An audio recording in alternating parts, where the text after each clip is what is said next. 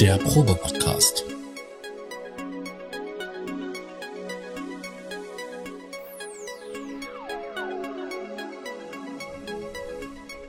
Ein Podcast beim gemütlichen Talk im Proberaum.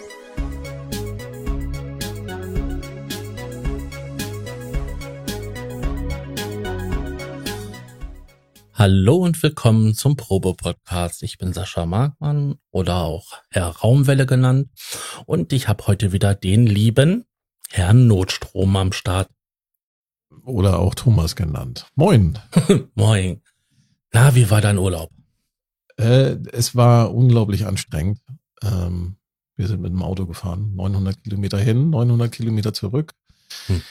Dann sind wir noch innerhalb äh, von dem Zielland, wo wir angekommen sind, auch nochmal so ein bisschen rumgefahren. Und wir sind viel gewandert im Gebirge, mhm. in der Tatra, in der Hochtatra, da an der Grenze zur Slowakei. Mhm. Und meine Frau hat mich tatsächlich da auf mehreren Strecken bis auf 1500 Meter aufgeschleppt. Autsch. Und ich durfte dann unsere Kinder motivieren. Es war bei der Großen, war das kein Problem, aber die Kleine hatte irgendwann keine Lust mehr. Und dann meinte sie zu mir, als wir bei einer Tour waren, fast 1500 Meter hoch, meinte, meinte sie zu mir, oh Papa, das wäre jetzt so toll, wenn wir da an der, auf der Alm, an der Hütte ankommen und wir könnten Pommes mit Hähnchen-Nuggets essen. Und mhm. Ich habe sie irgendwie es tatsächlich geschafft, sie zu motivieren, mit mir weiterzulaufen. Ich hatte auch selber überhaupt keinen Bock, aber wir haben es trotzdem gemacht. Ich glaube, drei Stunden waren wir unterwegs.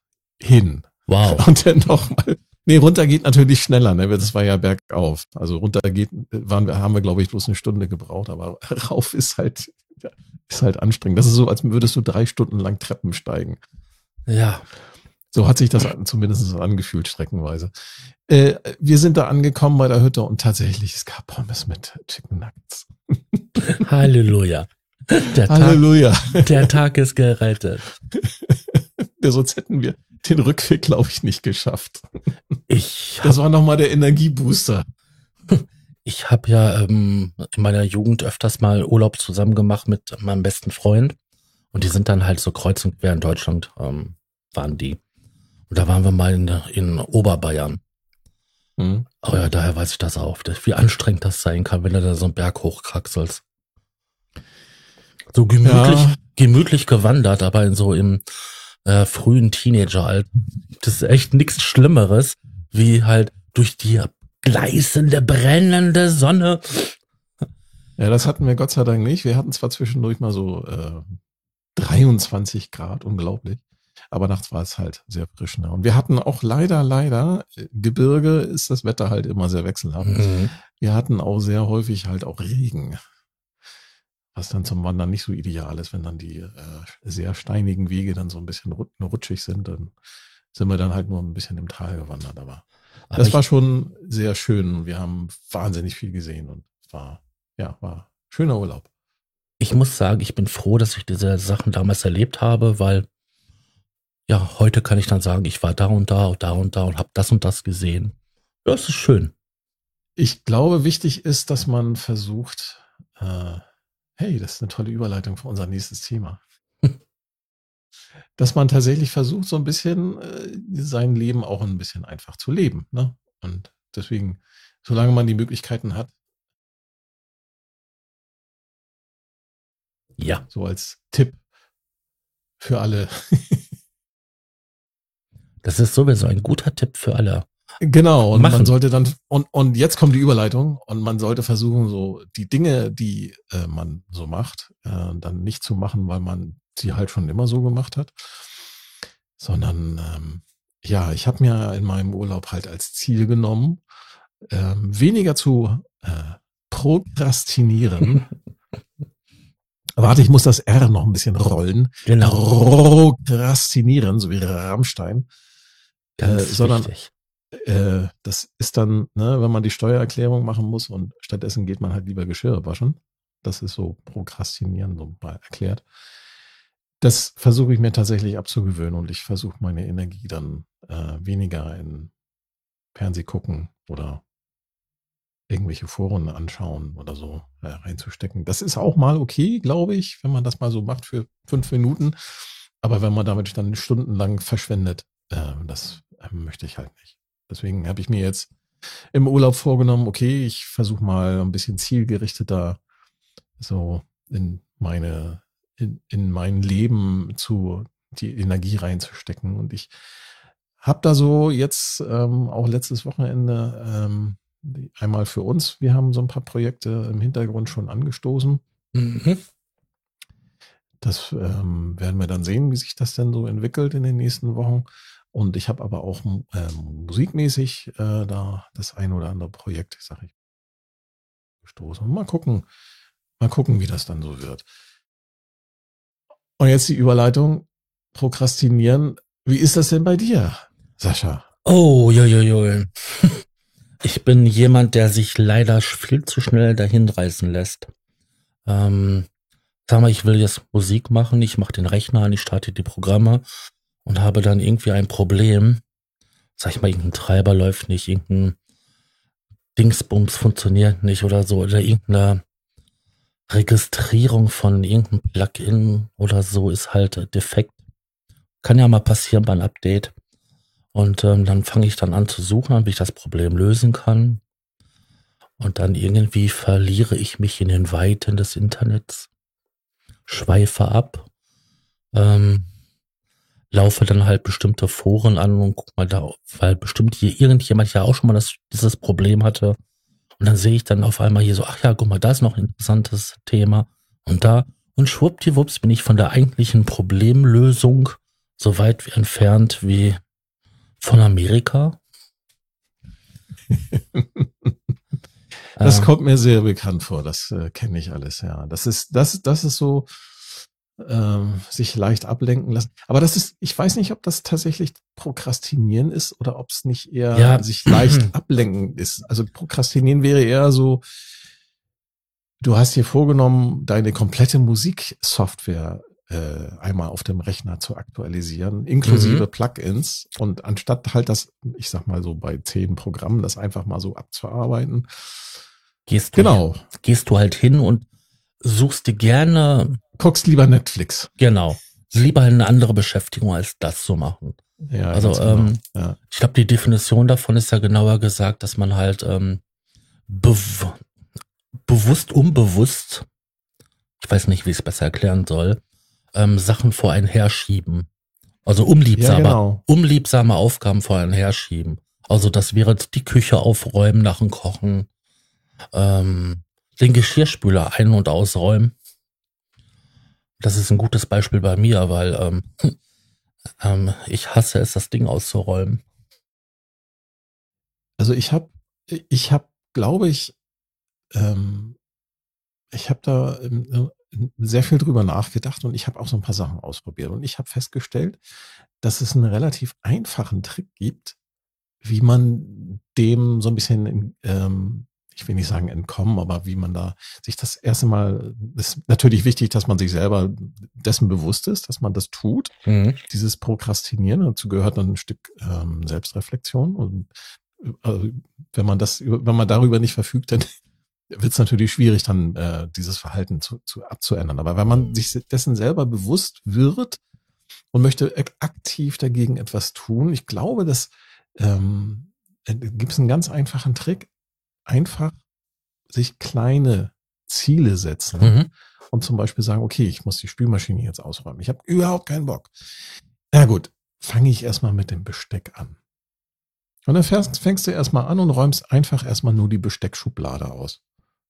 So, und mhm. dann, wenn du das fertig hast, ne, dann so, weil du da ja schon in der Tätigkeit bist, sagst du dir dann selber ganz automatisch, ach komm, wenn ich schon mal dabei bin, dann kann ich ja auch die mittlere Schublade mit den, mit den Tassen leer machen. Genau. Und wenn dann, die, wenn dann die Tassen weg sind, dann sagst du, ach komm, jetzt den letzten Rest da auch noch drinnen zu lassen, ist ja albern. Also mache ich das auch noch mit. So versuche ich mich zum Beispiel immer zu motivieren, wenn ich den Geschirrspüler ausräumen soll. Ich hasse es nämlich. Reinpacken ist nicht das Thema.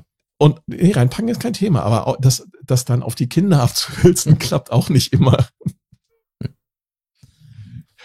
deswegen ist das so, also für, für bei, bei mir funktioniert das, äh, habe ich festgestellt, eigentlich ganz gut. Ne? Also mit kleinen mhm. Sachen anfangen. Oder ich musste jetzt zum Beispiel hier vor unserem Urlaub, musste ich nochmal eben schnell Steuererklärung machen. Da war genau dieselbe Situation. Ich hatte null Bock, das zu machen, sich hinzusetzen, Papiere raussuchen, das Ganze in das Programm reinhacken und aufpassen, Belege durchgucken und was da alles so dazugehört. Ne? Ihr kennt das sicherlich.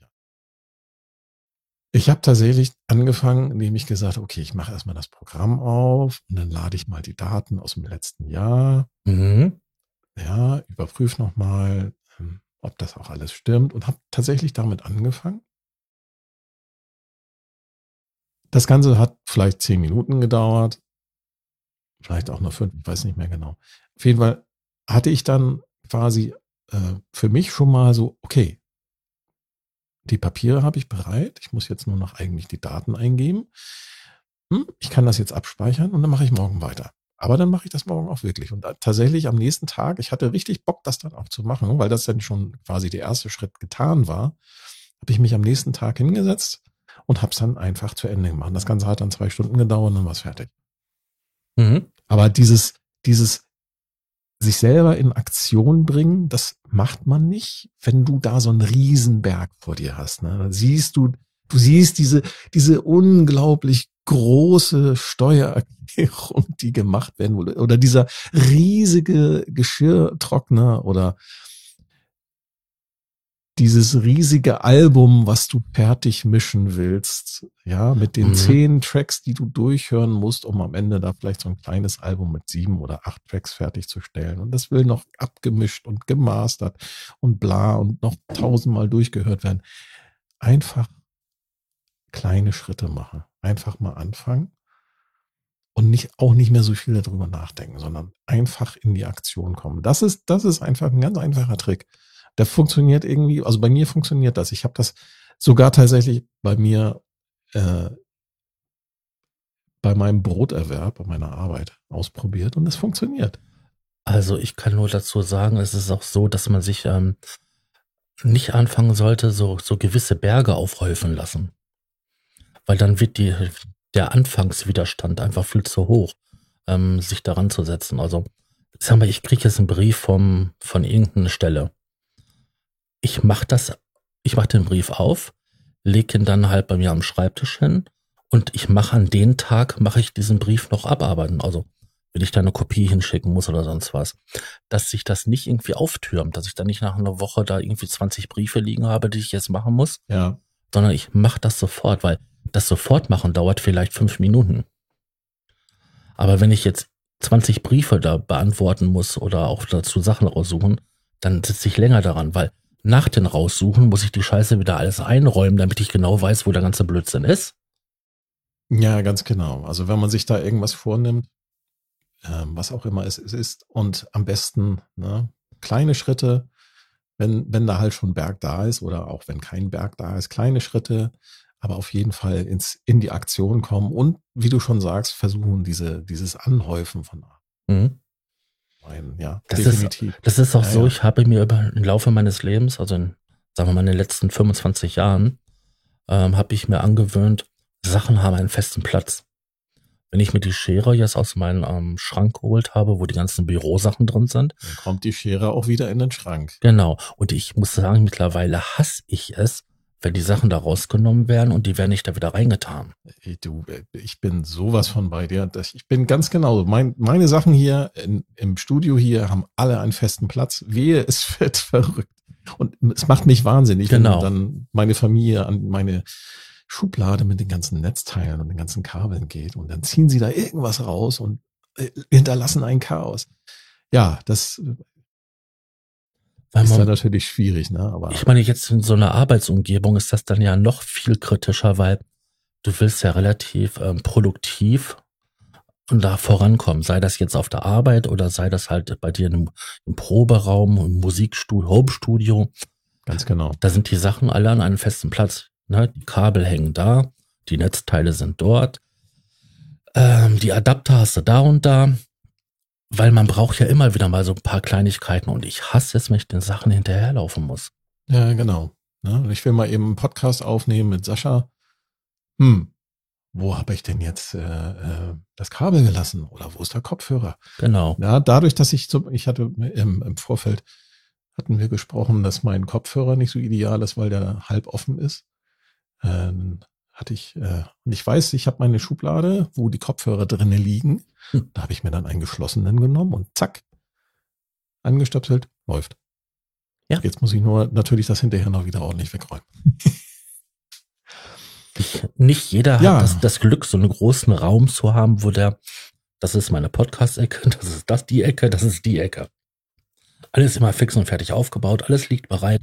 Das hat nicht jeder. Manche müssen hin und her räumen. Ja, das stimmt. Ähm, ich, ich will dir ein Geheimnis verraten. Ich habe ich hab auch so eine Ecke. Also ich habe eine ganz kleine Musikecke. Ich teile Ich mir teile mir das Büro mit mit mit mit, ähm, mit meiner Frau, ähm, was gleichzeitig aber auch Gästezimmer ist. Ähm, und ich habe tatsächlich hier äh, äh, einen zwei Meter mal 80 Zentimeter äh, Tisch. Darunter sind Schränke Mhm. wo alles verstaut ist, so an Kleinkram. Und daneben steht so ein großer, ähm, ein Meter breiter, 60 Zentimeter tiefer, äh, zweckentfremdeter Kleiderschrank. Da ähm, habe ich, da sind dann die ganzen Synthesizer drin, ne? Mhm. auf so ähm, Regalbrettern, die man so ausziehen kann. Ja, sowas so ähnlich habe ich das auch vor.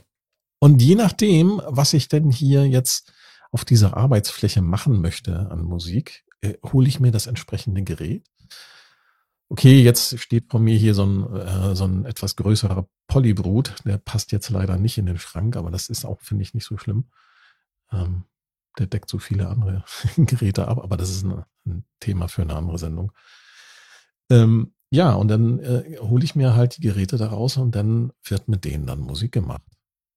Und Mhm. dann bleiben die hier auf dem, auf der Arbeitsfläche eine Weile, ne, bis ich dann so die Ideen, die ich hatte, damit umgesetzt habe. Und dann, wenn ich dann keine Lust mehr habe oder ich andere Ideen habe, dann werden die wieder weggepackt und dann wird ein anderes Gerät rausgeholt.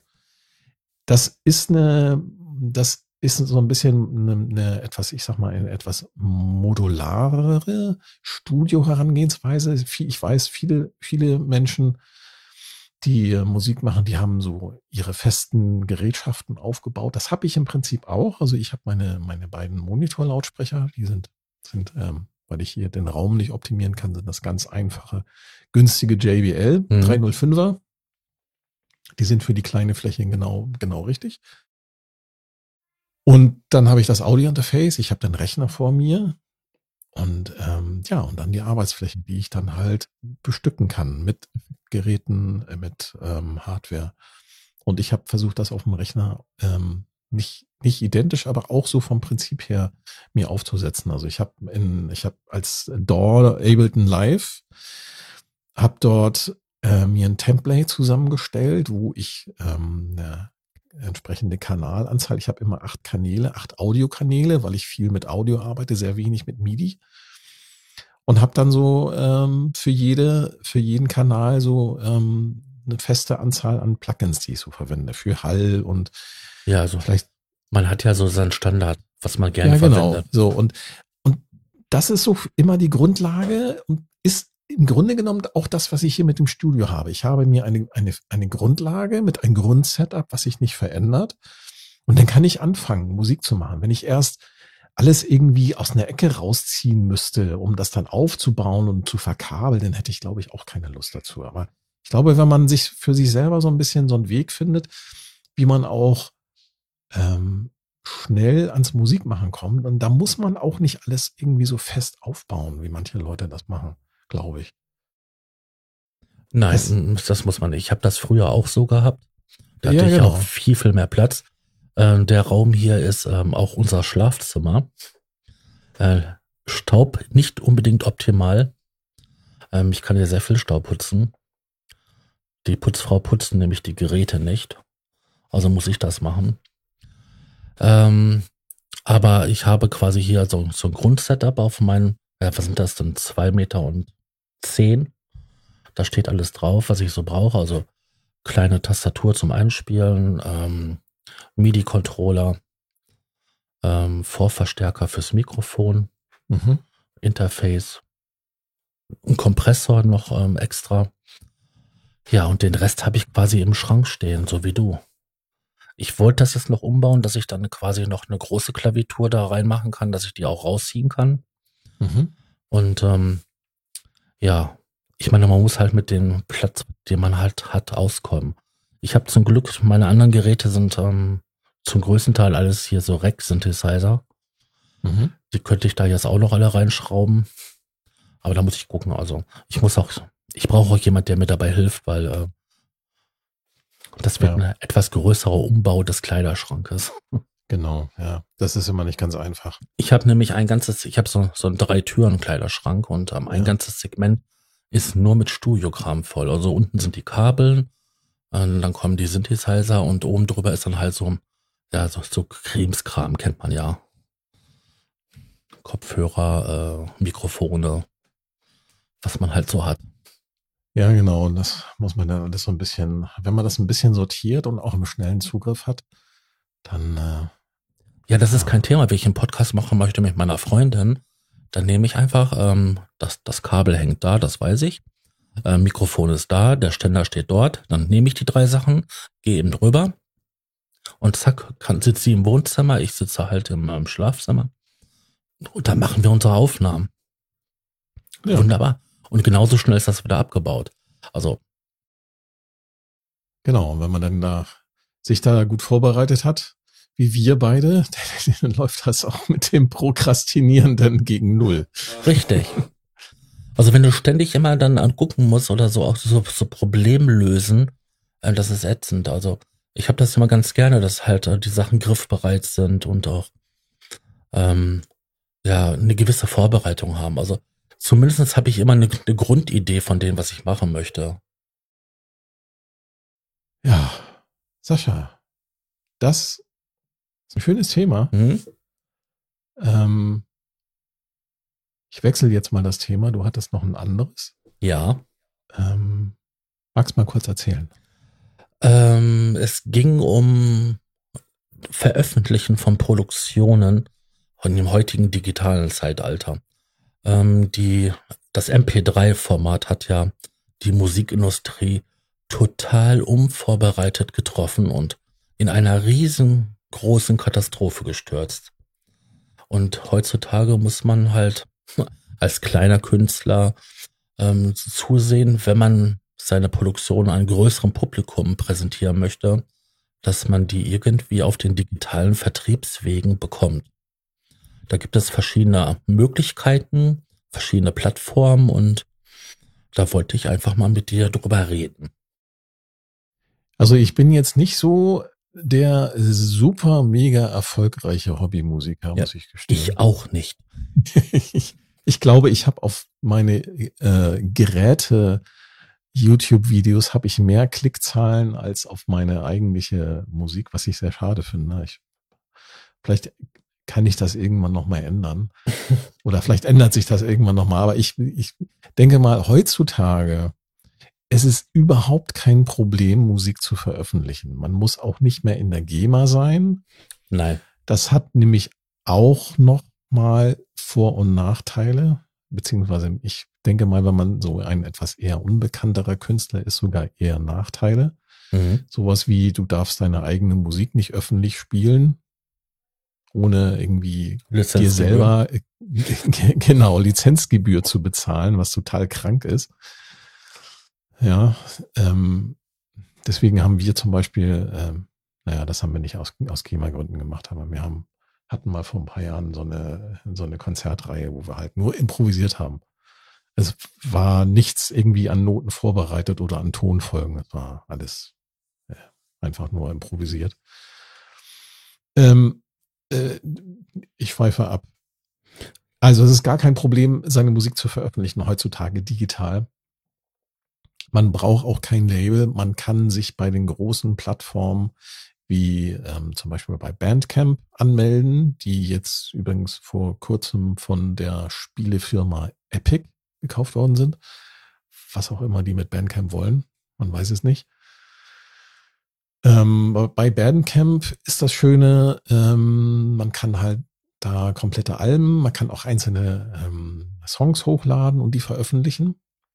Äh, man kann sich im Prinzip selber da um alles kümmern, um, muss sich sogar um alles selber kümmern, was ähm, die Texte angeht, was das Cover, Album äh, oder Track-Cover angeht, also um die Bilder. Man kann selber die Beschreibungen machen ähm, und hat dann quasi dort die Möglichkeit, das Ganze auch zu monetarisieren. Und Bandcamp ist relativ momentan, aktuell, Stand August 2022, ähm, ist da relativ auch human, was so die, das Auszahlen von den, ähm, äh, von den Einnahmen angeht. Ne? Ich äh, habe jetzt die genauen Zahlen nicht im Kopf, aber ein großer Teil von dem, was die dort, was dort verdient wird, mit dann mit mit der eigenen Musik, das gelangt dann tatsächlich auch in die Hände von den Künstlern. Das ist ich weiß nicht, ob, ähm, ob viele das wissen, aber im echten Leben ist es so, dass von den Streaming-Services und ganz früher auch von den Plattenfirmen die eigentlichen Musiker und die Künstler sehr wenig Geld bekommen haben. Ja. Im Vergleich zu dem, was die Plattenfirmen damals verdient haben. Die haben sich alle eine goldene Nase verdient und das, was die ähm, Musiker dann bekommen haben, das war ja eher ein, ähm, könnte sagen, ein Trinkgeld.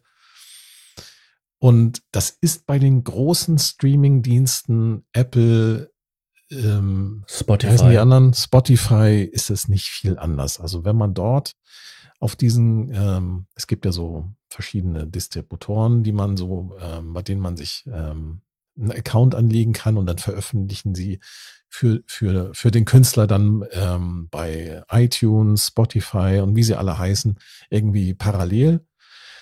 Und du als Künstler kriegst aber von den Streaming-Services nur ein, noch nicht mal irgendwie ein Cent pro Abspielung. Du kriegst da höchstens 0,03 Cent oder so. Also es sind verschwindend geringe Anteile, die man da erhält. Und das ist gerade so für, ich sag mal, unbekanntere Künstler lohnt sich das eigentlich nicht, dort zu veröffentlichen. Und es gibt auch immer wieder im Internet, in den Foren, in, in den Musikforen, in den, in den Musikinstrumentenforen, überall gibt es immer wieder Diskussionen um diese Streamingdienste, weil sie die Musiker im Grunde genommen komplett ausnehmen. Ja, das Problem ist aber, dass du ohne, ohne dass du, also stopp, wenn du nicht dort vertreten bist, wirst du nicht gehört. Ähm, genau. Es gibt, also es gab eine warte, Zeit. Wa äh, warte, lass, ich habe jetzt schon angefangen mit der Kritik, was eigentlich doof ist. Wir sollten eigentlich noch mal vielleicht einen Schritt zurückgehen und noch mal sagen, ähm, also es ist kein Problem, seine Musik zu veröffentlichen, aber und jetzt kommst du. Ähm, ja, wenn du nicht, wenn du dort nicht bist, dann wirst du nicht gehört. Also ähm, das hatte ich ja gerade gesagt. Also es gab ja noch Zeiten, da war ja auch sowas wie Soundcloud ganz groß. Und da haben dann ja alle möglichen Leute ähm, die ganzen, die ganzen Indie- und ähm, Unterground-Musik drauf veröffentlicht. Und da hast du echt interessante Sachen gefunden. Aber das ist ja gar nicht mehr so. Nachdem es ja diese ganzen Hin und Hers mit Soundcloud gab, sind die Leute ja auch dort, ähm, viele dort mhm. abgewandert.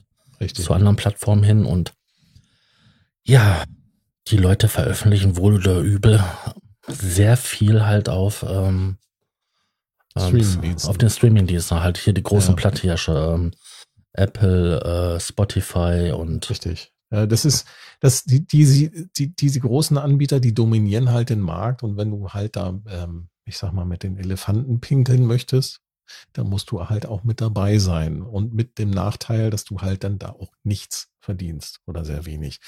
Und du musst heutzutage als ähm, Künstler tatsächlich wahnsinnig viel in soziale Medien investieren mhm. und da selber für dich Werbung machen. Sonst wirst du auch nicht gehört. Genau, du wirst erst gar nicht wahrgenommen. Richtig. Also ähm, ich habe hier jetzt auf, ich habe halt auf Spotify und so weiter habe ich jetzt veröffentlicht. Also das, das ist, zu denen komme ich gleich noch, was ich da veröffentlicht habe, weil das ist auch eine interessante Geschichte. Ich habe das jetzt auf sämtliche Plattformen, alles habe ich mhm. veröffentlicht über einen Anbieter und ähm, der nimmt 15 Prozent. du kannst auch hingehen und sagen, ähm, Junge, ähm, ich zahle jetzt irgendwie, ne, ich glaube 20 20 Dollar für eine Single und irgendwas so um die 70 für eine LP, dann kriegst du 100 Prozent der Einnahmen. Mhm. Ja, also ich habe ja gesagt, ich verdiene damit sowieso kein Geld. Also nehme ich die kostenlose Variante und ähm, naja, versteht sich der mein Gedankengang, ne? Mhm. Na, weil 15 Prozent von nichts bleiben nichts. Ganz genau. Und ja. Ähm, ja, ich habe dort, ich wollte einfach mal wissen, wie schlecht muss Musik sein, damit die auf sowas nicht veröffentlicht wird. Und du wirst es kaum glauben. Ich habe drei Synthesizer genommen, auf denen ich lange Drohnen programmiert habe, also langen Ton, der sich langsam verändert, halt über einen wirklich sehr langen Zeitraum, über acht Minuten. Ähm, habe daraus vier Tracks gemacht und da passiert nichts anderes, außer dass man diese Drohnen, ähm, drei Stück an der Zahl, auf einen C hört. Also C3 wird acht Minuten lang gedrückt mhm. und man hört nur die Drohnen, wie sie halt sich langsam der Ton verändert. Daraus habe ich vier Lieder gemacht, also äh, 30, was waren das gewesen? Äh, viermal, viermal drei sind ähm, äh, viermal acht. Auf jeden Fall gibt es da jetzt dieses Album mit vier Lieder, a acht Minuten, wo nur ein Ton zu hören ist. Und das wurde veröffentlicht, weltweit auf sämtlichen Plattformen. Ja, weil da keine Menschen mehr sitzen, die sich das anhören. Das sind alles nur noch Algorithmen, Software-Algorithmen. Das Einzige, was ich bekommen habe, war noch als Rückmeldung, dass ähm, AMSR, Ambient und ähm, Soundscore für YouTube-Content-System nicht geeignet ist. Ansonsten ist, ne, also ich bin jetzt in YouTube-Content-System, Content-System nicht drin, auch bei äh, Facebook nicht und Instagram aber in deren Musikbibliothek bin ich drinne. Das ist so witzig. Also, naja. Und hast schon 1000 Downloads. Drei.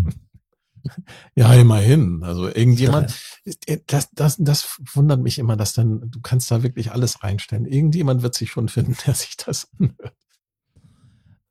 Also man könnte ja sagen, okay, es ist meditativ oder so, ne? Weil es verändert sich langsam und ne, es gibt ja Leute, die hören sich gerne ASMR an. Ähm, alles gut und schön. Äh, also ASMR, das ist nochmal so ein Sonderfall. Ja, ne, es gibt ja Leute, die sich das gerne anhören. Ich meine, 15 Millionen, 15 Millionen Klicks auf ASMR-Videos auf YouTube. Nur weil eine Frau mit ihren Fingernägeln über das Mikrofon, Mikrofon schabt. Und dazu leise. Ah. Und dazu leise, dazu leise flüstern. Ganz genau, das ist der Wahnsinn. Genau. Also ähm, es gibt für alles gibt es Leute. Also es gibt ja auch Leute, die kaufen getragene Unterhosen und dreckige Socken. Also es gibt ich für hab, alles einen Markt und das ist. Ich habe hab ohne Flachs, ich habe einen YouTube-Kanal gefunden von einem Inder, der Videos ins, auf YouTube einstellt, wie er Eseln die Hufen schneidet. Und der macht nichts anderes. Der schneidet den Eseln einfach nur die Hufen und da lässt er sich bei filmen. Und das stellt er auf YouTube. Und das Ding hat 150.000 Downloads. Ja. Ist, ist, das ist echt, das ist geil. Ist ja, aber geil. du, also ich wollte herausfinden, welchen Schrott ich produzieren muss, dass er nicht mehr veröffentlicht wird. Und ich habe hundertprozentig Schrott produziert und der wurde ja, veröffentlicht. Das, das guckt sich keiner an. Das, also die, diese, diese, ich sag mal, diese Veröffentlichungsbots, das sind Algorithmen, das sind Programme, die da mhm. vollautomatisch als Roboter irgendwie im Netz laufen. Denen schickst du deine Musik und dann veröffentlicht das. Ja, aber Genauso die haben wie zehn diese, Tage gebraucht. Zehn Tage, um das zu veröffentlichen. Ja, weil die so viele, so viel angeboten bekommen. Und die haben halt, ähm, die werden das Ganze halt entsprechend ähm, als Stapelverarbeitung laufen lassen. Und die sammeln dann halt so am Tag und dann schieben sie das einmal in der Nacht durch ihre Programme durch, weil das kostet halt auch Rechnerkapazität. Das begrenzen sie natürlich, weil das halt Strom kostet, die äh, jetzt YouTube zum Beispiel bezahlen müsste und dann äh, ja, wird das halt dann irgendwann verarbeitet.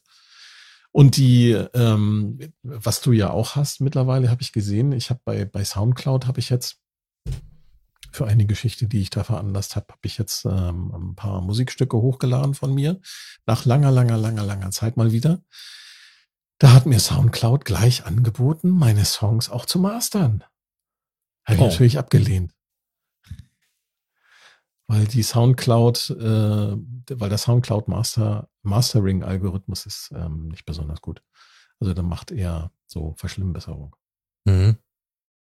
Und das sind aber auch nur Programme, Algorithmen, die irgendwo im Hintergrund laufen, vollautomatisch und dann ja, irgendwas halt machen mit deiner Musik, ne, wo du dann denkst, so, wow, klingt nach Radio.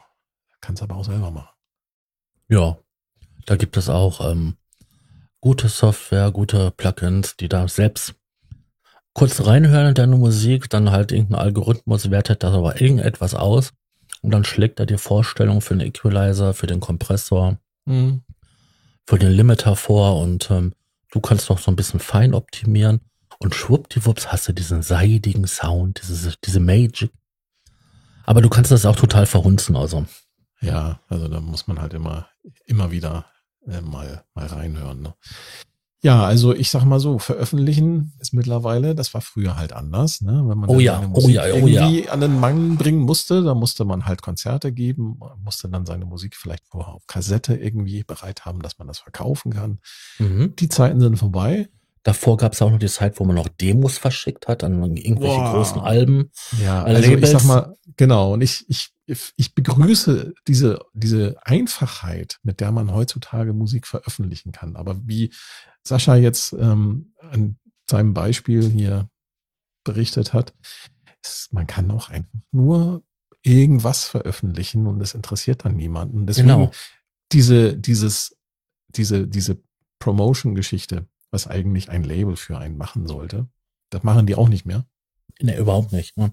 Die packen ich, das ich weiß gar nicht mal, ich weiß gar nicht mal mehr, was ein Label heutzutage noch macht. Also ich könnte mir zum Beispiel vorstellen, also bei bestimmten Labels habe ich das beobachtet, die machen dann halt aus deiner Veröffentlichung, machen sie irgendwie, ne, entweder machen, schneiden sie dann, mastern sie das für dich und machen, bringen das auf Vinyl raus, was ich eigentlich gar nicht so schlecht finde, oder auf Kassette, ne, die alten Kassetten. Mhm. Weiß nicht, ob die äh, Musikkassetten, ob da ähm, unsere Zuhörer das noch kennen vielleicht.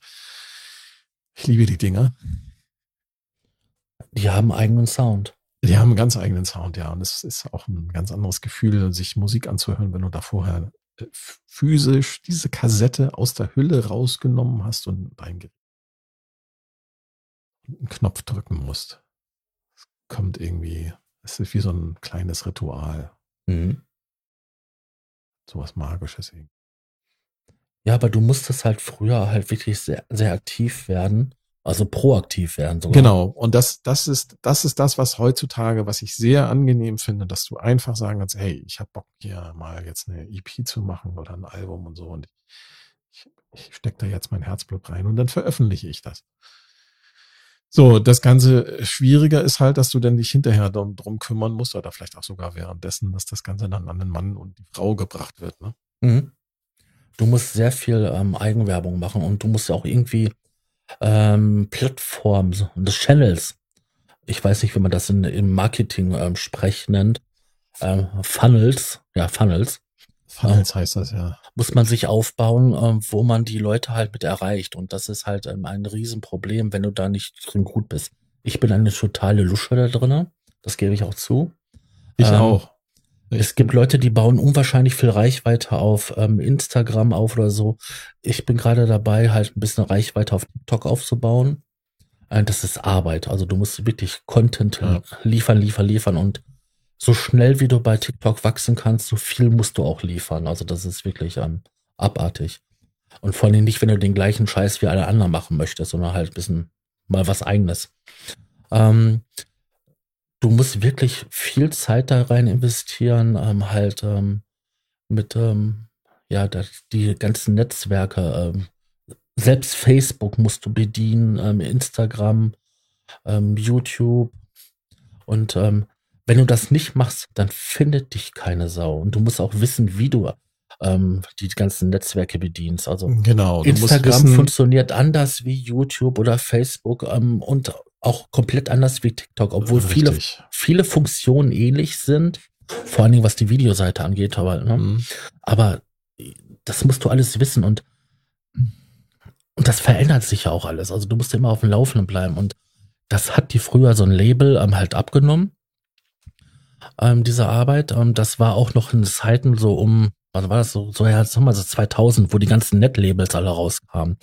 Die Mhm. haben ja auch noch Arbeit für dich übernommen. Also die haben ja nicht nur die, die Sache dann irgendwie gemastert oder so, sondern die haben die halt ihre Netzwerke dahinter gehabt, ähm, haben das DJs geschickt, ähm, haben da Partys organisiert, wo auch deine Musik gespielt wurde. Ähm, da wurde viel gemacht und ähm, ja, das ist heute alles nicht mehr so und ähm, da musst du das selber machen und das ist verdammt viel Arbeit. Ja, und Kontakte, ne?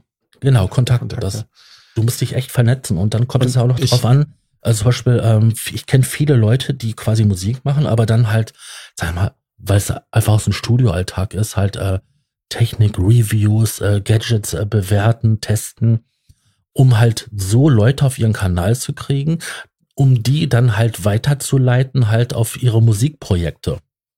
Ich meine, guck dir an, was der Anthony Rother macht. Bei dem ist das auch so. Und das ist ein etablierter, äh, man könnte sagen, ein etablierter Profimusiker, der von seiner Musik ähm, lebt. Ja, der macht das auch. Der, äh, der versucht sich halt auch über alle möglichen Kanäle ähm, entsprechend sich und seine Musik zu promoten. Ob er dann Genau. jetzt im Sequenzer.de Forum da äh, äh, aktiv ist oder ähm, auf Amazona.de in den Kommentarspalten oder ob er ähm, zum Beispiel für Waldorf ähm, Presets äh, designt. Der macht halt sehr viel, damit er, damit bei ihm halt auch de, die Brötchen auf den Tisch kommen. Genau, und das, das ist halt diese Viel, Vielhaftigkeit. Du löst doch mal Alex Bell, ne? Den kennst du ja vielleicht auch. Mhm. Ähm, der macht tolle Videos, sehr unterhaltsam.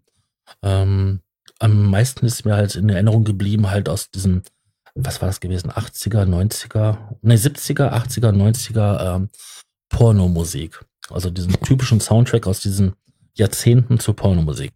Und da ist er hingegangen, hat in verschiedene Kostüme, mit verschiedenen Instrumenten, die damals halt sehr angesagt waren, am Synthesizer oder auch Gitarre, ähm, die Sachen eingespielt, hat daraus Musik gemacht und im Endeffekt dieses Entertainment oder auch dieses Geräte vorstellen ist ja quasi nur so, hallo Leute, ich habe hier ein professionelles Studio, ich bin professioneller Musiker, ich mache auch andere Sachen. Ne? Mhm. Und ähm, du verdienst ja auch heute nicht nur Musik damit, wenn du halt hingehst, ähm, ein Album veröffentlichst, sondern vieles ist ja auch Auftragsarbeit.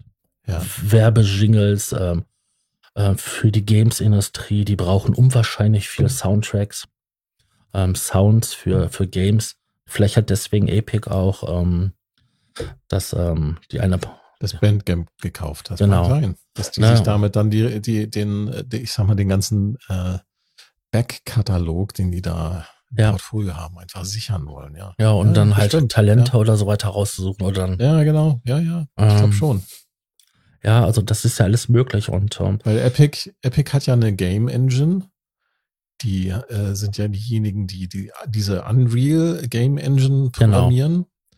Und wenn sie dann gleichzeitig vielleicht das dann auch noch so ähm, für so eine Musik-Engine anbieten können und vielleicht auch sogar dann schon fertige Musikstücke, was sie dann auch an die anderen Spielefirmen verkaufen können, das ist auf jeden Fall auch ein Markt, ja. Ja, ja. das ist ein. Riesenmarkt, ist das. Ja, Und ähm, ja, für Filme und so weiter. Es gibt so viele Leute, die quasi nur von diesen Auftragsarbeiten leben. Ähm, da gibt es ja äh, Stundensätze von ähm, 100 Euro bis ähm, mehrere tausend, zehntausend Euro. Mhm. Ich kenne auch Leute, die haben sich ein Studio eingerichtet und machen da ihr Ding und in der restlichen Zeit vermieten sie das Studio oder halt ähm, machen halt diese berühmten Aufnahmen. Das ist, das ist Quälerei, ist das, ne? Wenn du dann quasi sagst, ähm, du kannst hier vorbeikommen, du singst und wir machen dann halt irgendwie hier ein Lied fertig. Ja, das, äh, Ähm, ja. das- solche sowas- Leute kenne ich auch, ja. Sowas habe ich auch schon gemacht in Recklinghausen in einem Studio. Ähm, ich war leider derjenige, der hinter den Kopfhörern saß und halt ähm, das versuchen so musste zu retten. Ich hätte mir Auto- öfter, ich hätte mir, Autotune ist dein Freund gewesen, stimmt's? ja, ich hätte mir aber oft gerne mit einem glühenden Eisen meine Ohren ausgebrannt, damit ich nie wieder dieses, die Sachen ertragen muss. Also äh, ganz fürchterlich. Also ja, so, ja, ich habe mein Leben nie wieder so viel Schlagermist gehört. Also wirklich Mist. Also von Schlager kann man halten, was man will, aber das war richtig schlecht.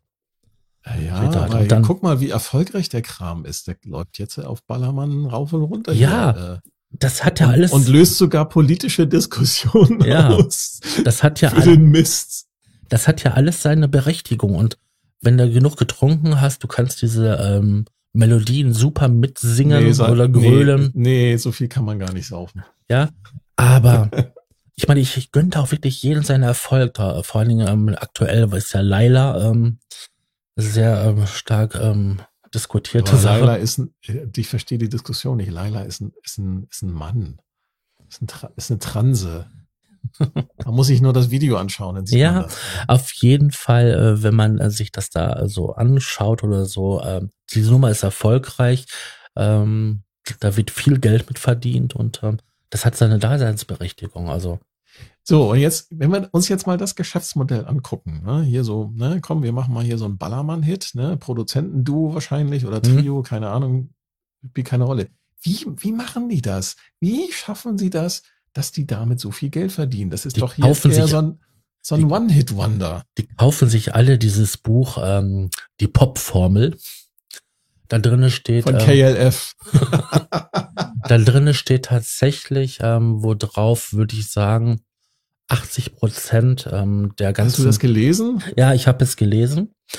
Ich habe ich habe sogar die Pop-Formel für für Rap ähm, da. Ähm, da steht tatsächlich die Akkordfolgen drinne, worauf die ganzen bekannten Hits basieren. Und das ist erstaunlich wenig. Also ähm, das ist super simpel. Also das kann jemand, der ähm, halbwegs begabt ist mit der Gitarre, ähm, nach wenigen Wochen ähm, spielen. Da sind wirklich nur ein paar Akkorde und dann halt ein paar Variationen. Darauf basiert ein Großteil dieser ganzen Produktion. Du hättest dein, dein Drone-Album darauf abstellen sollen. Vielleicht bringen sie ja noch mal ein Buch raus. Ne? Happy Droning. Successful. Äh, Drohnen für Dummies. ja, genau. Und mit Drohnen ist übrigens nicht die von DJI gemeint. nee. ähm, ja, also, also es ist wirklich so. Ähm, ich finde, dass jede Art von Musik seine Daseinsberechtigung hat und ähm,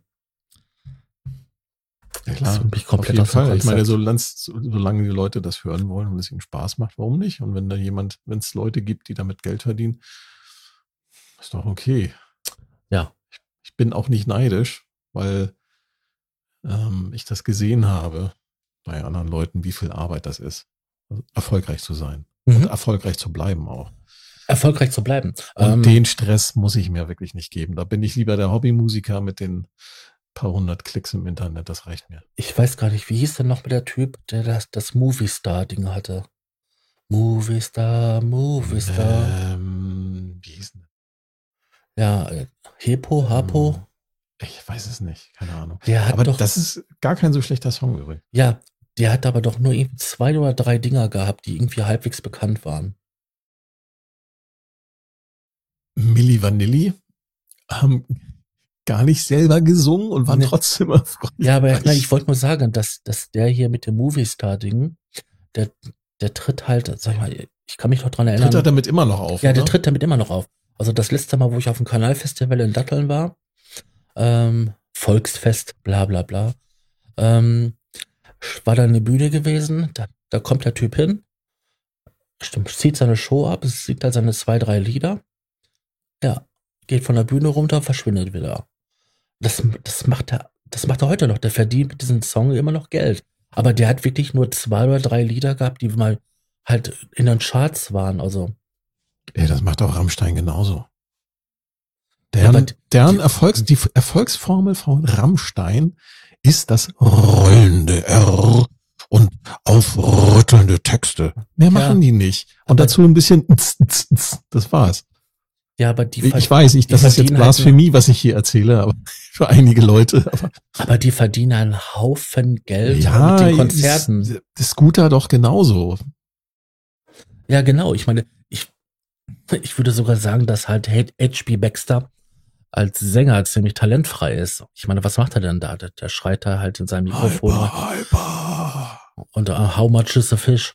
Ähm, Ja, da, da, da. das sind dann halt, habe die, den, das sind dann halt die beiden Jungs, die im Hintergrund stehen.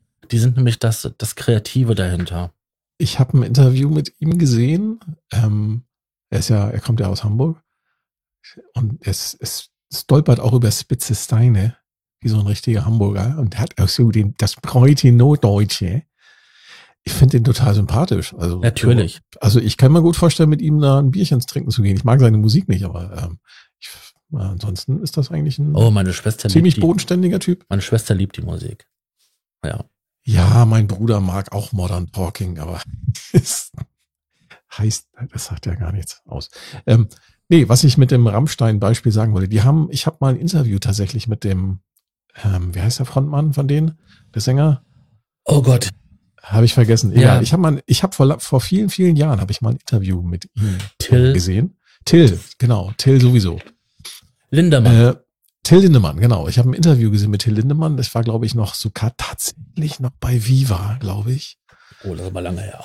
Das ist echt lange her. Da haben sie ihn interviewt und da waren sie noch nicht so erfolgreich. Das war, glaube ich, die, die, das, das zweite oder dritte Album. Da haben sie sie interviewt und die meinten so, ja, also wir sind auch selber überrascht über diesen Erfolg, haben auch nicht damit gerechnet und wir haben das einfach mal ausprobiert auf dem zweiten Album, äh, so mit diesem Gesang und so und mit, mit, mit dieser Musikart und ja, irgendwie funktioniert das und äh, dann machen wir das halt so lange weiter, wie es läuft Mhm.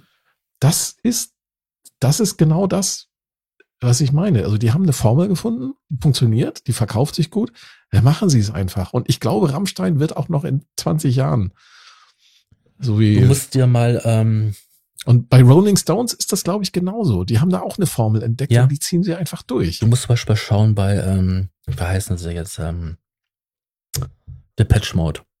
Wie die früher so aufgetreten sind, wie sie noch nicht so bekannt waren. Da waren das wirklich vier nette Jungs. Gut angezogen, mit Die Anzügen. haben aber auch, die haben aber auch ganz stark gewe gewechselt. Ne? Genau. Also ist ja, Dann die ersten Platten, die sie gemacht hatten, da waren über auf den Coverfotos gut angezogene Jungs drauf, ne? Schicker Anzug Mhm. und so. ja, Und dann haben sie nämlich jemanden gehabt von irgendeinem Label, die haben da ein bisschen Arbeit investiert und der hat denen quasi dieses Image gegeben. Schwuppdiwupps hatten sie die Lederklamotten an. Der eine hat die Frisur gekriegt, der andere die, der andere das und so Nur weiter. so ein bisschen Boyband. genau, und da wurde das gesamte Image, aber das wurde dann auch so ein bisschen hier so New Ah. Wave, Dark, alles angehaucht. Sascha, das ist genau das, was wir gesagt haben. Ne? Und- Marketing, Public Relations, das ist genau dann das, passte, dann passte nämlich die Musik, Ja. dieses, dieser düstere, leicht depressive Synthie-Wave, was passte dann. passte auf einmal zu, zu dem Bild, wie die Band aufgetreten ist. Mal davon abgesehen, also musikalisch finde ich die Band ziemlich geil. Also die Pesh Mode. Ja, das ist wirklich fantastisch. Also, Auch, auch Synthesizer-mäßig, was der Vince Clark da äh, aus den Synthes so rausgeholt hat. Das ist schon. das ist ähm, so quasi Geil. die Musik, mit der ich ja als Teenager und auch als, davor noch. nee, nicht Vince Clark. Quatsch. Äh, Vince Clark ist Erasure. Genau. Ähm, Und andere ähm, Projekte, ne? Ja, genau, richtig.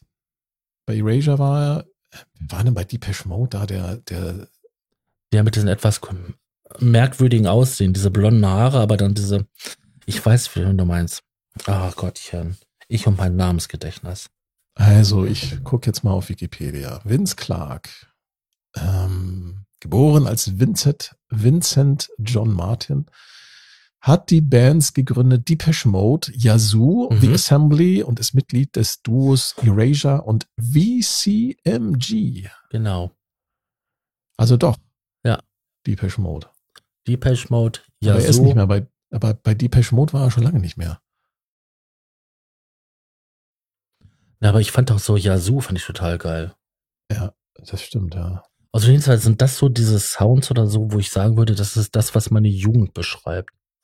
Und deswegen habe ich mir auch für unser kleines Special am Ende ähm, mir ein gewisses Gerät rausgesucht, was dann diesen Sound auch so transportiert. Ah, du möchtest also unsere neue Rubrik einmal vorstellen. Genau. Sehr schön. Wir hatten uns überlegt gehabt, dass es doch nett wäre, wenn wir so eine kleine Sündhuldigung machen. Und diese Rubrik heißt Sündhuldigung. Wir suchen uns halt immer wieder ähm, mal jeder von uns ein Gerät raus, was uns halt ähm, eine gewisse Bedeutung, eine, ja, ja, was uns inspiriert hat zum Beispiel, halt raus und ähm, wollen das vorstellen. Genau, und diese Woche äh, oder dieses Mal in diesem Podcast darf der äh, Sascha einmal der Herr Raumwelle einmal seinen persönlichen Liebling oder einer seiner persönlichen Lieblinge, hat bestimmt mehrere, aber diesen darf er dann, äh, heute ist er dann äh, als erster an der Reihe, um mal seinen Synthesizer-Liebling vorzustellen. Genau, das wäre der Yamaha DX7, den es ja doch in verschiedenen äh, Versionen gab, also MK1, MK2, MK3. Ähm, der ist aber wirklich für die Zeit, wie er damals gebaut wurde, stilprägend. Also ähm, sämtliche Glockensound oder glockenartige metallische Sounds war damals ein DX7. Oder vertue ich mich da? Nein, das kommt schon ungefähr hin. Und er wurde auch viel abgesampelt und ähm, man fand ihn dann äh, als Rompler-Presets wieder. Mhm. Dieses E-Piano zum Beispiel, das ist äh, legendär. Das, das ist eins, der ist sehr legendär. Dann dieser eine Bass, ich weiß gar nicht, wie der heißt, ähm, der ist ja auch super legendär. Ja, genau, ja, ja. Ähm, wobei viele Leute halt an der komplizierten Synthese ähm, scheitern, ähm, da gezielt hinzuarbeiten, weil das ja wirklich mit der Frequenzmodulation nicht ganz so einfach ist. Wobei, wenn man das mal nachschlägt und zum Beispiel bei Sound on Sound gibt's ähm, so eine Artikelserie über Synthesestrukturen, da gibt's auch unter anderem über FM. Da heißt es tatsächlich, wenn man dort mal nachschaut, der DX7 ist gar kein FM-Synthesizer. Also er macht gar nicht Frequenzmodulation, er macht Phasenmodulation. Eigentlich ist er ein PM. Ja. Aber er, Aber er steht das Endergebnis, das Endergebnis, entschuldige, das Endergebnis klingt äh, mehr oder weniger identisch.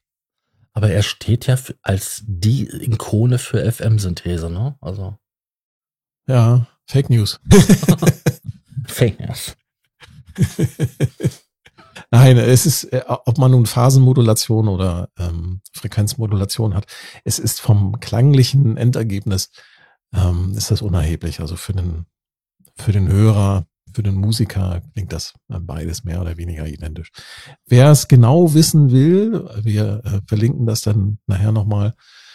Äh, da möge dann bitte mal diesen Sound on Sound Artikel lesen. Der ist sehr lang und sehr technisch, äh, aber da wird das äh, einmal auseinandergenommen, wie das tatsächlich technisch ähm, umgesetzt wurde in dem, in dem DX7. Und wir nennen ihn weiterhin FM Synthesizer. Ich finde das Genau.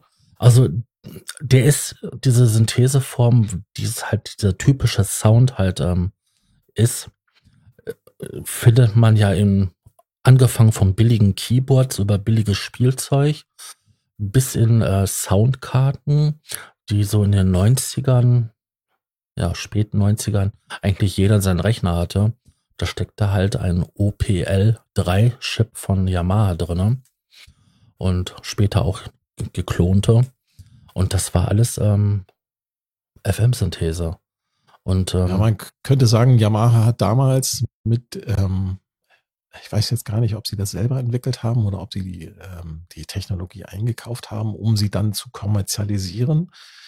Ähm, gehen wir mal davon aus, dass sie da ihre eigenen Entwicklungsingenieure dran sitzen haben, aber die haben damit quasi sich selber, ähm, ja, die haben das total ähm, ja, kommerzialisiert, bis äh, soweit es halt möglich war. Und man, ob das nun in ihren ähm, Tisch-Synthesizern, in den kleineren Geräten oder in den größeren Geräten war, also diese FM-Synthese hat man überall gefunden.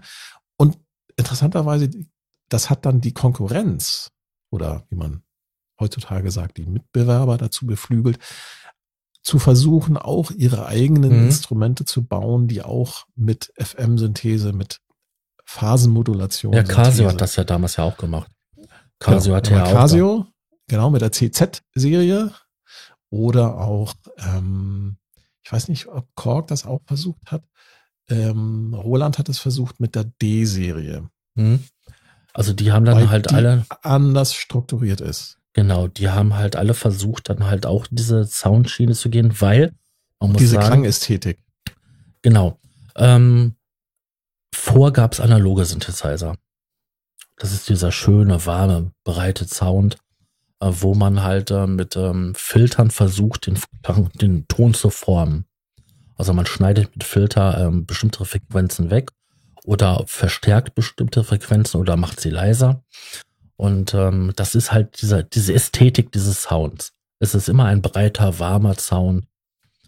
Ähm, und dann kam halt diese FM-Synthese, dieser DX7 und ähm, veränderte das, weil dann auf einmal waren es kalte, kühle Sounds, äh, glockenartig, dazu sagen, metallisch. Dazu muss man erklären, dass FM-Synthese darauf basiert, dass man eine, ich sag mal, eine, eine Sinuswelle hat als Trägerwelle, die dann mit anderen Sinuswellen moduliert wird. Mhm. Ähm, und es gab beim DX7, äh, es gibt beim DX7 keine Filter. Also man hat durch das Verschalten von Modulationen, also man kann auch da mehrere, man kann auch einen Modulator modulieren, ähm, hat man die unterschiedlichen Klänge versucht herzustellen. Bei, Deswegen, bei den Ja, sag mal. DX7 waren es sechs gewesen, die man halt auf verschiedenste Art und Weise verkuppeln konnte. Die einfachste war gewesen, 1, 2, 3, 4, 5, 6 hintereinander. Dann konnte man die sogar ähm, pa parallel schalten, also 1, 2, 3 parallel und dann 4, 5, 6 parallel. Es gab verschiedene, das nannte man dann Algorithmus, verschiedene Anordnungen und Verschachtelungen dieser sechs Operatoren. Dann gab es eine kleine abgespecktere Version, da waren es vier gewesen, was dann auch die Möglichkeiten der ähm, Verschaltung halt eingeschränkt hat. Aber im Großen und Ganzen schon sehr ähnliche Klänge erzeugt hat, wie mit den sechs. Und dann haben sie noch Jahre später ähm, einen Rack-Synthesizer rausgebracht. Da waren es dann acht gewesen. Das war dann halt die At Once FM-Synthese. Und dann jetzt vor ein paar Jahren mit dem Montage die Wiederbelebung der FM-Abteilung. mh, wo sie dann mit ihrem Sample Engine Genau, das äh, die Klänge dann geschichtet haben. Ja, und dann auch die Möglichkeit haben, dass man quasi ein Sample ähm, als nicht nur eine Sinuswelle, sondern auch ein Sample als ähm, Oszillator verwenden kannst, um den Modulator, um den Modulator, stopp, um den Modulator in den Operator zu steuern. Oh Gott, was für ein Wortkonstrukt. Genau. Also das ist wirklich eine sehr kalte äh, äh, Technologie, ähm, die sehr Kalte oder alte? Nee, kalte. Weil das ist so mathematisch, so technisch, so sehr kalt, kühl. Ja, genau. Und Es Ja. gibt, es gibt zum Beispiel, das muss ich kurz erzählen. Ähm, ich habe mich äh, vor kurzem mit einem mit, mit einem Freund getroffen. Der hatte früher äh, sehr viel äh, Modular-Kram, äh, Kram, hat dann irgendwann alles verkauft ähm, und macht jetzt im Prinzip nur noch mit dem iPad Musik. Und er hat mir mal so ein paar Apps gezeigt, die es so für den, für, für das, für das, ähm, für das iPad gibt. Mhm. paar, ähm, Synthesizer-Apps. Und eine davon, die fand ich sehr interessant, die benutzt tatsächlich äh, FM-Synthese, hat irgendein äh, Mathematikprofessor entwickelt, diese App. Äh, und da wird diese, wird diese, diese Frequenzmodulation, das ähm, hat nur ähm, vier Operatoren, wird halt benutzt, um sehr, ich sag mal, um sehr außerirdische Klänge zu machen. Also das, Ja. was, so wie sie das dort in dieser App, das war sehr mathematisch aufgesetzt, ja, mit vielen Parametern und mit vielen, aber auch grafisch nett anzuschauen. Ähm, und du hast im Prinzip das, was du mit deinen, was du vorhin erzählt hattest mit deinen Drones, das kannst du damit auch machen, aber du kannst da noch so viele andere Sachen machen. Kannst du quasi dir Klangwolken erzeugen und das alles basierend auf Frequenzmodulation. Genau. Fand ich sehr interessant und es klang auch sehr interessant. Ähm, oha, ich hoffe, das hat man nicht gehört. ähm, jetzt habe ich den Faden verloren. Ähm, es war Klang auch sehr interessant, weil die, weil das nochmal zeigt, äh, weil mir das nochmal gezeigt hat, dass äh, Frequenzmodulation, äh, FM-Synthese, auch wenn sie schon relativ alt ist, das ist ja schon über ähm, 30, 40 Jahre alt, äh, halt immer noch, immer wieder neue äh, äh, Klänge damit erzeugt werden können, die man vorher noch nicht gehört hat.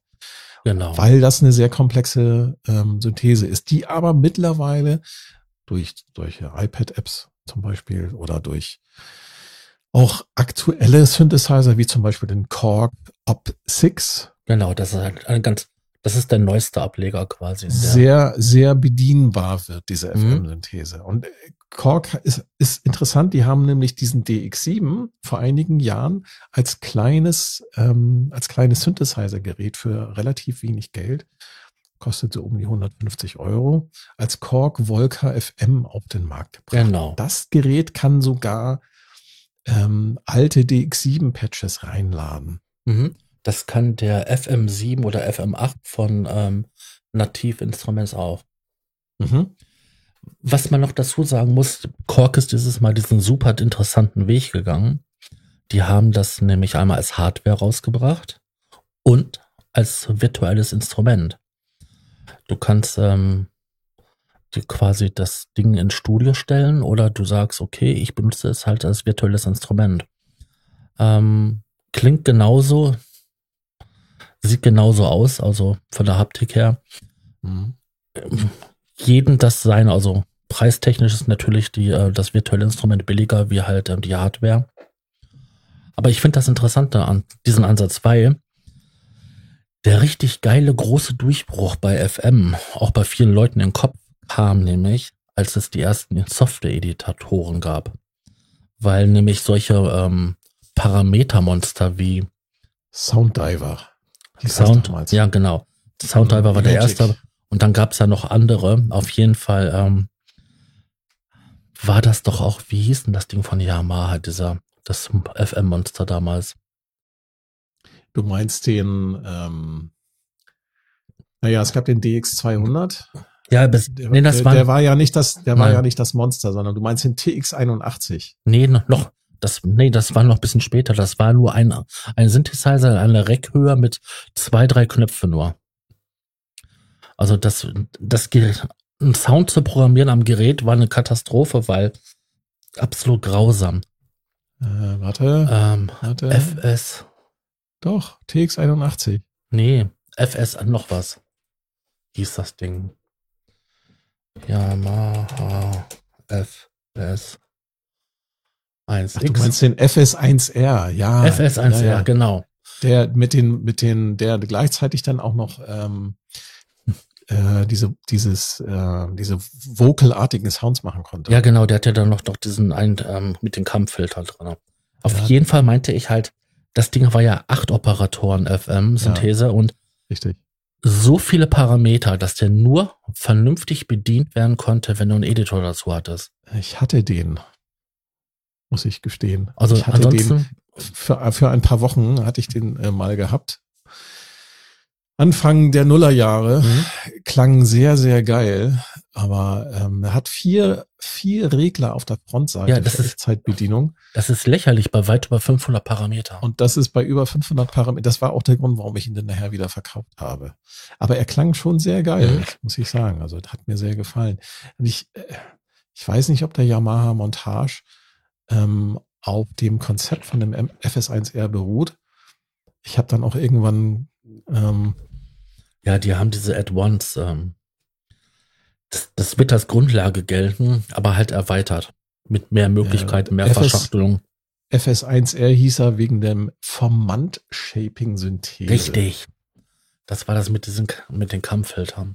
Genau, da haben sie diese Kampffilter-Geschichte haben sie zusammen mit FM irgendwie äh, kombiniert. Und da klang dann, das Ding konnte quasi so ein bisschen sprechen. Mhm. Ja, und lustigerweise, diese Idee mit den Kampffiltern und mit diesen Sprechen, mit dieser sprechenden Synthese, das hat Yamaha vor einigen Jahren als Plugin nochmal neu aufgelegt und hat das Ding Vocaloid genannt. Der Stimmt. erste singende mhm. Synthesizer. Der ist ja irgendwie in Gab es in Japan zu kaufen als tatsächlich als Hardware-Gerät auch. Ja, und das Interessante ist, in, in den asiatischen Ländern, vor allem in Japan, war das Ding ein Riesenerfolg. Da gibt es ähm, mehrere verschiedene ähm, Sängerinnen und Sänger. In Europa oder auch Amerika so gut wie gar nichts. Mhm. Also du hast da Miko und Maiko oder wie sie heißen. Das sind dann alles ähm, japanische Sängerinnen, die dann halt für diese süßen ähm, Anime-Gesang sorgen. Man Also hört es ein bisschen raus, dass es synthetisch ist. Wenn man das in seine Suchengine eingibt, in- von seinem Browser, dann kriegt man sogar so coole Sachen wie das Yamaha Vocaloid Kita. Ha. Und ist mittlerweile, das Plugin ist mittlerweile in der Version 5 da. Das ist schon, ähm, ja, also Yamaha wird den, wird immer vorgeworfen, die seien nicht innovativ, aber ich glaube, man muss tatsächlich da mal gucken, welche Produkte sie tatsächlich dann da äh, vielleicht nur für den japanischen Markt produzieren. Und da findet man durchaus innovative Sachen. Das ist allerdings dann nicht immer das, was die Leute sich hier so, ähm, Mhm. was, was die Synthesizer-Nerds sich hier in Deutschland so wünschen. Ne? Richtig. Nee, aber jetzt nochmal drauf zurückzukommen, also es gab ja auch dieses Supermonster, also flächenmäßig, das war ja der DX1. Ähm, der hatte ja eine riesengroße ähm, Bedienfläche mit vielen, vielen Reglern und Slidern. Mhm. Ähm, davon wurden gar nicht so viele gebaut. Und ähm, erfolgreich Das- wurde, glaube ich, der DX7 erst richtig mit dem DX7 II, weil er auch ein Diskettenlaufwerk hatte, Mhm. wo man dann ohne Probleme die Sounds abspeichern konnte, weil Richtig, ja. die wenigsten haben selber Sounds programmiert, sondern es war, war tatsächlich so der, der Anfang, wo man halt ähm, fertige Sounds von anderen Leuten verwendet hat. Genau, und das ist äh, zum Beispiel eine Geschichte Sounddesigner, die Soundsets zum Erstellen und dann verkaufen. Das ist, ähm, ja, da können wir vielleicht in der nächsten Sendung dann nochmal drauf. Genau, mit einem Gast. Richtig. Also in einer, einer der nächsten Sendungen. Ob das jetzt die nächste ist, das weiß ich nicht, aber Das wissen wir noch nicht, das gucken wir dann noch. genau. Ja, das war heute wirklich ein sehr Sascha, angenehmes Gespräch super- mit dir. Äh, Vielen Dank. Das, äh, die, das gebe ich gerne zurück. Es war mir wie immer eine Freude und eine Ehre. Und dann, äh, glaube ich, können wir die Kiste hier zumachen. Ne? genau. Ich sag Dankeschön fürs Zuhören und würde sagen, wir hören uns das nächste Mal wieder. Tschüss. Tschüss. Unterstützer erhalten Vorabzugang zum Rohschnitt der Podcast-Folgen vor der eigentlichen Veröffentlichung. Weitere exklusive Inhalte wie Vor- oder Nachgespräche oder eine Art Tagebuch. Alle Informationen, wie man Unterstützer wird, findet ihr in den Show Notes. Der Probe-Podcast.